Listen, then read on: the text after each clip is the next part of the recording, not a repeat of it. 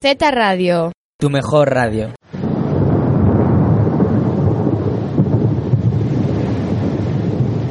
Oh no, nuestro barco del libro está perdido. Busquemos refugio en el faro de las palabras. que nadie borrará jamás. Y se encendió una luz plaza donde regateamos. Hola, muy buenos días y bienvenidos un día más a Z Radio, la radio del Instituto Zorrilla. Y hoy, como nos dice Rosalén en su última canción, hemos encendido nuestro faro, nuestra luz en la ciudad y vamos a empezar a leer relatos. Hoy vamos a empezar por el relato de nuestro compañero Jorge. Hola. Muy bien, voy a leeros un relato que he titulado Por las dos caras. Las personas, al igual que la luna, tenemos dos caras.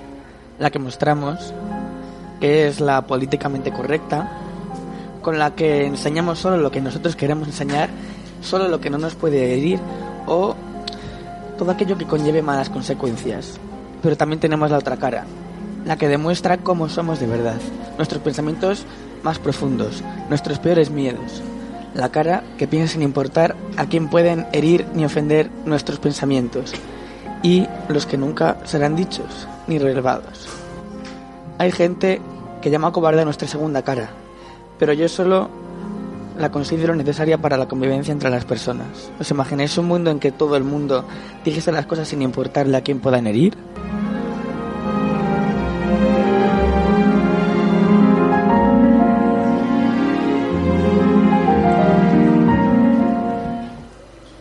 Más bien como un ensayo, más o menos.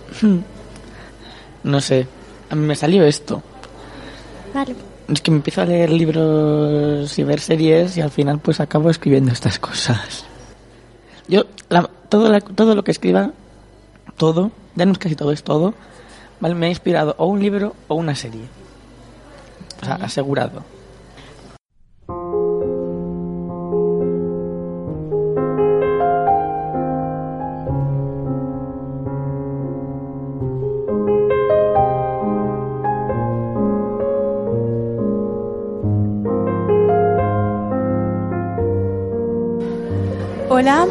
Eh, os voy a leer mi primer relato que he escrito para la Z Radio. Y bueno, eh, este es.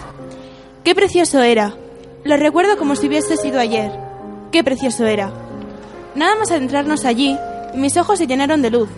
Un brillante resplandor iluminaba toda esa maravilla de una manera excepcional. Las hojas de los árboles, al fondo, parecían bailar debido a la agradable leve brisa que se notaba en el medio. A la izquierda de los ya mencio- mencionados árboles, sobre una alfombra de pinchitos acolchados verdes, correteaban en libertad estilizados caballos, saltarines conejos, peludas ovejas, entre otros. Podíamos distinguir entre estos, debido a que nos encontrábamos en primavera, varias especies de coloridas flores. A la derecha del paisaje, conseguía contemplar campos de cultivo donde los residentes locales labraban. Nosotros nos encontrábamos en unas altas montañas situadas al norte de lo mencionado. En el centro de todo lo nombrado encontrábamos un cristalino lago, vivienda de unos peces y más animales acuáticos, en el cual se reflejaba toda la belleza, luminosidad y paz del lugar. ¡Qué precioso era!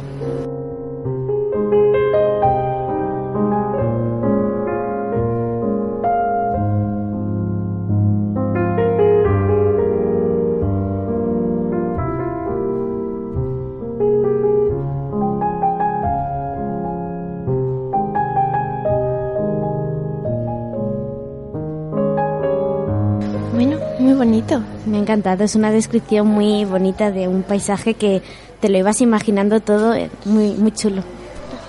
Y el vocabulario que has utilizado está muy, muy bien. Bueno, Alicia, ¿qué nos has traído tú? Bueno, el mío no tiene título y para empezar mm, voy a decir que es un tanto extraño, pero me inspiré hace, bueno, yo vivo en Cabezón y hace un tiempo hubo un incendio que ha sido provocado y no tiene mucho que ver, pero bueno, me inspiré un poquito. Para poder contaros esta historia, vuestra imaginación tiene que dejaros crear un bosque, donde miraras donde miraras, predominara un brillante color verde. Ahora que ya hemos conseguido esto, puedo empezar a contaros esta alucinante historia. Yo no tengo que ver nada con esta historia, pero bueno, me presento. Soy un búho que presenció todo lo que pasó. Todo empezó un día normal en un pequeño bosque alejado de todo donde vivíamos.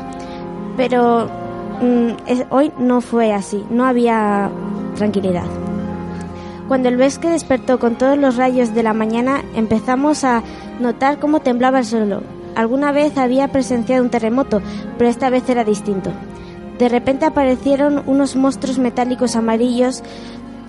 Todos los animales corrieron a la entrada del bosque y vieron a mucha gente hablando con caras de preocupación.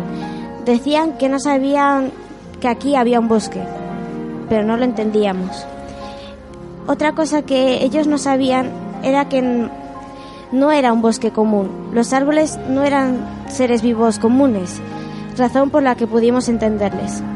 Sin darnos cuenta, se fueron y nos dio un pequeño respiro, pero fue muy corto, porque a las pocas horas volvieron con grandes máquinas y todavía más gente. Los obreros pintaban los árboles del medio del bosque con cruces, pero cuando se daban la vuelta ya habían desaparecido. Todo un misterio del que trataron varios días de sacar una solución. Al principio pensaron que la madera era porosa y empezaron a poner cuerdas, pero seguía ocurriendo lo mismo. Eh, y a esto ya no le daban una explicación lógica. Decidieron empezar a talar árboles porque veían que se terminaba el tiempo. Para evitarlo los animales nos poníamos delante eh, de ellos, pero no era suficiente. Les dábamos patadas y ellos nos pegaban. Luego mordíamos los cables de los motores, pero eso no nos sentaba demasiado bien. Algunos acabamos con los pelos de punta.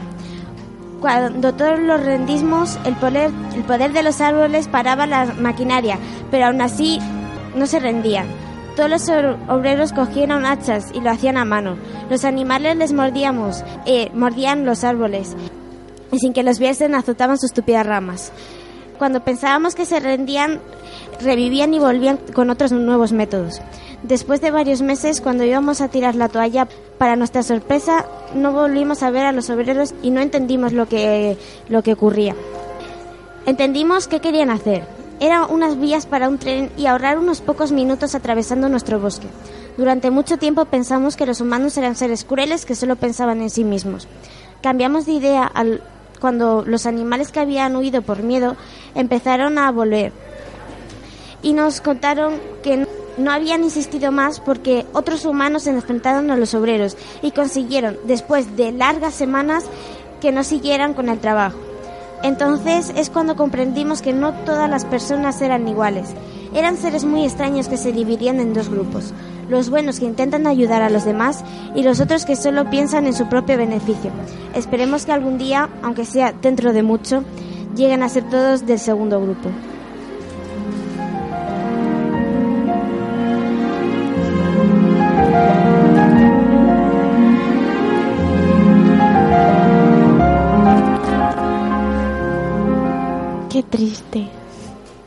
Bueno, es que me em, cuando vi que, que, estaba pasando, como ya he contado antes, se me partió el corazón y las palabras empezaron a salir solas y bueno, quería traerle.